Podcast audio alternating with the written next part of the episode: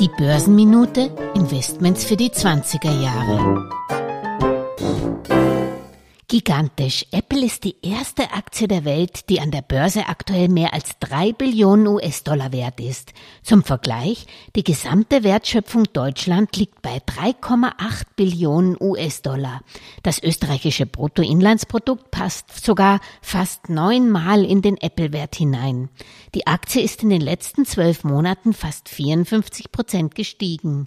Ihr Kurs hat sich in den letzten drei Jahren verdreifacht und ist in den letzten fünf Jahren Jahren um 487 Prozent gestiegen.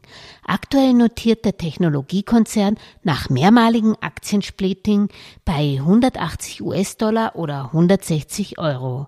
Wer die Aktie bei einem erwarteten Kurs-Gewinn-Verhältnis für 23 von knapp 27 allerdings für überbewertet hält, so wie mein Bauchgefühl, der sollte sich die aktuelle Podcast-Folge der Geldmeisterin zu Gemüte führen, wo es genau um diese Vermögenswertinflation geht.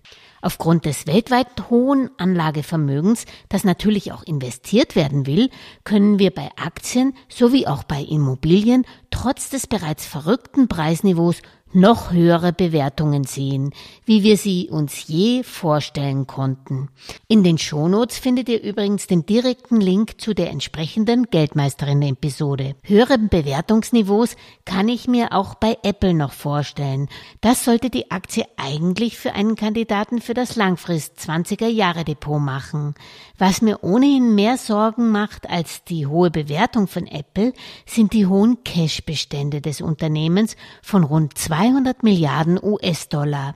Ich weiß, das hat steuerliche Gründe und das Bargeld in der Kasse übersteigt die Schulden des Konzerns, was fein ist. Man sitzt jedoch nun schon viele Jahre auf niedrig verzinsten Cashbergen, wodurch auch für Apple gilt, dass 100 Euro, die der Technologiekonzern seit fünf Jahren Cash auf dem Konto liegen hat, heute gerade noch 93 Euro übrig geblieben sind. Weiß Apple da wirklich nichts Besseres mit seinem Geld anzufangen, als auf die ultimative Übernahmechance zu warten? Ich persönlich warte jedenfalls bei Apple auf eine Kaufgelegenheit, sobald die Masse beim ersten leichten Anstieg der Zinsen wieder nervös aus den Technotiteln flüchtet. Wohlwissend, dass ich da vielleicht bis auf den St. Nimmerleinstag warten muss und als Hardcore-Userin mit den Produkten von Apple Vorlieb nehmen muss, ohne Aktie. Damit kann ich leben. Ich kann mich immer noch trösten, dass ja in meinem MSCI All Country World Index ETF die Apple-Aktie mit 4,8 Prozent gewichtet ist und ich mit meinem ETF auf den Nasdaq 100 zu rund 14,3 Prozent in Apple investiert bin.